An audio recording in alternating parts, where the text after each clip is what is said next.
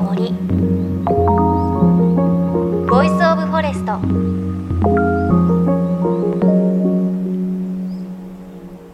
おはようございます。高橋万里恵です。今週は3連休ということでお出かけ先で聞いてくださってる方もいらっしゃるでしょうか。先週お伝えしましたがこの番組残り2回ということであのたくさんメッセージをいただいています。本当にねありがとうございます。皆さんね結構長文で書いてくださって嬉しいです。あのメッセージの方番組のエンディングでご紹介させていただきます。さあ JFN38 曲を結んでお送りします。命の森 Voice of Forest。今回も鎮守の森のプロジェクト植樹リーダーで林学博士の西野文貴さんに同行取材した模様をお届けします。場所は東北秋田県湯沢市です。この町に工場を持つアダマンド並木精密宝石という会社が取り組む森づくりを西野さんがお手伝いしているということでその調査に番組もご一緒させてもらいました。森作りにはレシピがある。西野さん常々そんなお話されていますが秋田県の森のレシピはどんなものなんでしょうか？JFN38 局をネットしてお送りします。命の森 Voice of Forest。今日も最後までお付き合いください。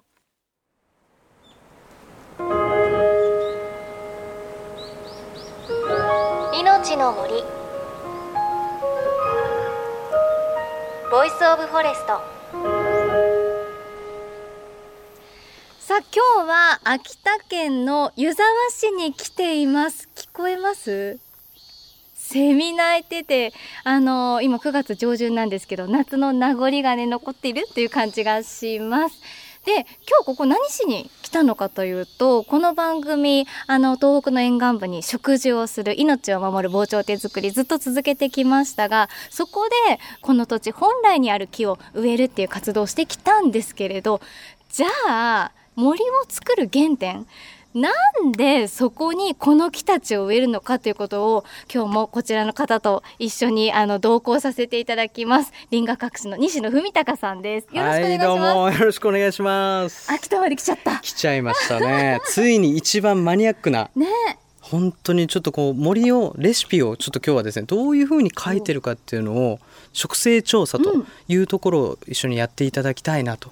うん、で今日なんで秋田に来てるのかっていうとですね実はあの秋田のあのある会社さんがですね森作りをしたいと、はい、いうことであの並木理也子さんがですねあの僕は通称リリーさんとよく呼んでるんですけども、はい、いわゆるその森のレシピのところから一緒にやりたいと。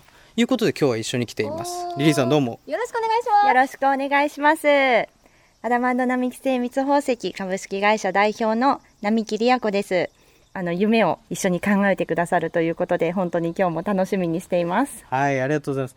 で今日今からですねじゃあどういうところを森のレシピを作るために植生調査するのかっていうことで実は今鳥居の前に。そうなんですよ、はい、でいわゆる我々のプロジェクトの名前にもなっている鎮守の森を調査してみたいなと、うん、いつもだからこれやられてるんです、ね、そうなんですそうなんですこれはね超マニアックであんまり公開したことないんですよね。マニアックすぎて、うんうんうん、頑張ってついていきましょうね。ついていきます。はいじゃあ行ってみましょう。よろしくお願いします。命の森 Voice of Forest。秋田県湯沢市からのレポートをお送りしています。で森づくりにはその土地に本来根付く植物を把握していないといけませんそしてそんな植物たちが失われずに残っている場所が神社を取り囲む森鎮守の森。なのでここを調査して森のレシピを作っていくわけなんです。ということで一つ目の神社訪れたんですがこの神社はあの杉の大木が参道のね横にたくさんあるんですけれどまだちょっとそんなにいろんな植物が入り込んできているわけではない鎮守の森だったのでレシピ作りの参考にはならなそうだということです。ということで早々に場所を移して2つ目の神社へと向かいました。さあ先ほどね神社で植生調査をして今場所移動してきました、はい、2つ目の神社で愛宕神社、はい、登っていきましょう。行きましょう。結構急ですね。ね植生調査は？植生調査は結局大きい木があればそれはなおいいですけどもやっぱ日本も含めていろんなとこも伐採してるのでそれよりも地面からどんどんどんどん元に戻ってる様子だとかそれをちょっと見ていくんですけどまあもうね今もね周りこう見てみるとやっぱりあのカエデもまた出てきましたし、うん。やっぱり常緑がないですよね下から出てるのがね。うん。水の音がしてきましたね。これ湧き水が上から出ているんですね。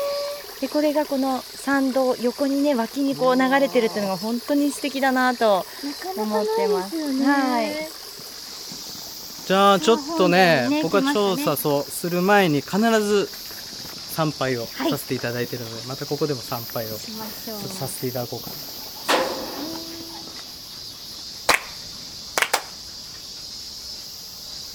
はい、ということでこれで鎮守の森に入れる許可をなったので早速ですねちょっと本殿の周りをどんな木々が生えてるのか含めてちょっと歩いて見てみたいと思います。はい。西野さん今何持ってるんですか手に？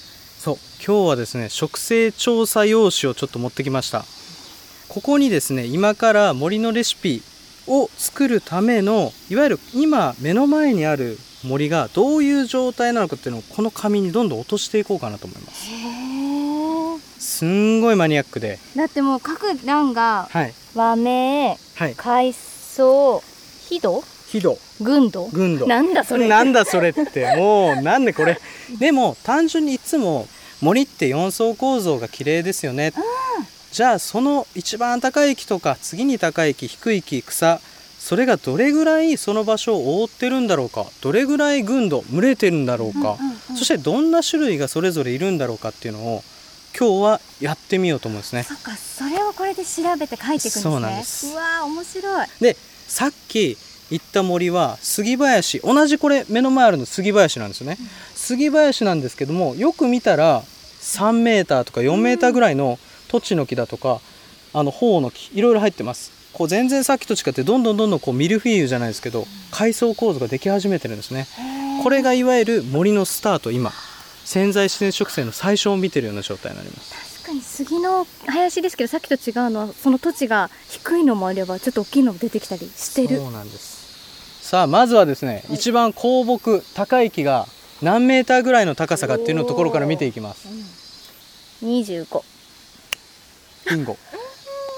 はいこれ T1 一番高い木杉25メーターなんですけどもその T1 の層が25メーターが、えーどれぐらいその場所を覆っているのか。この杉の木うがん。どれだけ青空を隠してるかってそいううか。そうそう逆に言うと青空が20から30%ぐらいしか僕は見えないと思うんですけどこの覆ってるところが、うんうんうん。その場合はだいたい80%覆ってますよって高いう。い木が80%空を覆ってますよ。覆ってますよ、でどんどんこういうのをですね入れていきます。で次の高さの木が T2 うん。え土地の木、うん。で次に S ちょっと S っていうのは低木ですね。これが何があるかっていうと油ちゃん。で他にもハウチワカエデ。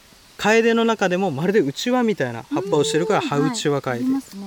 朴葉味噌で使う朴の木も出てますね、で他にも笹が出てます、一旦それぐらいかな。さあそしてここから H といって草の類。これ多いですよね種類。めちゃめちゃ多いめちゃめちゃ多くないですか、はい、はい、まずはですね両面シダ、うん。次に上葉味噌次藤次山犬わらび次ハエドクソ次縮み笹藤えートチの木。あれも出ましたね。はしごシダっていう感じで。何がすごいってはい。私には全部同じに見えるわけですよ、なるほど。全部シダに見えたりするんだけど、はい。それだけいるってことですね。それだけの種類が草でいる。そう。うんうん。でこういう調査をどんどん繰り返していくことによってここの、えーいわゆるふるさとの森はおそらくこういうので構成されてるだろうとかっていうのを見つけていって森のレシピを僕らは書いていくんですよね。じゃあこれだけ今調べてじゃはい。あどういう苗木を植えてったらいいのかっていう選定に入っていくってことなんですね。そうなんです。わあこれはリリーさん楽しみですね。楽しみです。本当にねここからスタート。100年先続く森づくりやっていきたいと思います、ねえ。でもリリーさん森に関する仕事ではないのになんであ森作ろうって会社の敷地に森作ろうって思われたんですか、そうですね。やっぱりこうやって経営を考えてるのはいつも30年50年先を常に考えてやってました。それがこの森づくりということを知ったら全然見える視点が変わったんですね。100年先300年先それからあの1000年の森を作るっていうのに植樹祭に参加した時に1000年っていうキーワードが出てきてそういったことが考えられるようになったっていうことが本当に私の中で大きな変化したところだったなっていうふうに思っています。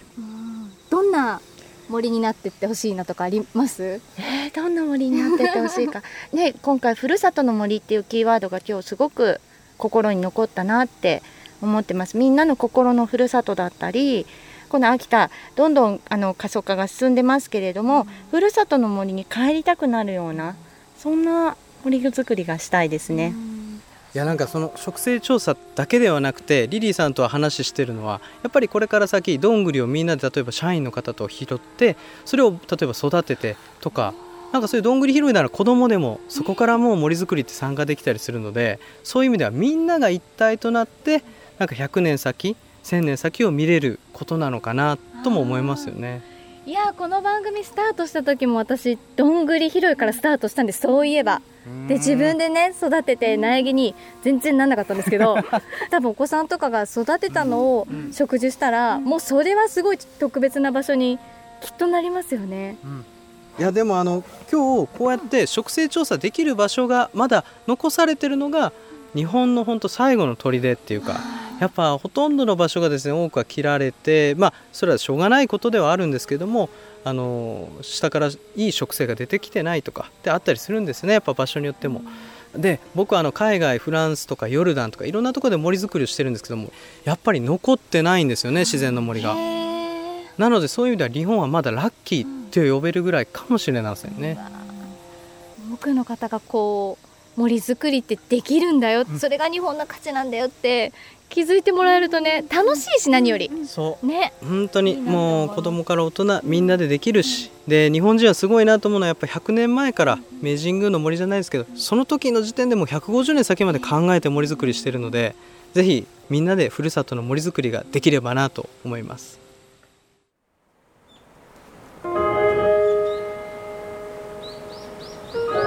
命の森Voice of Forest。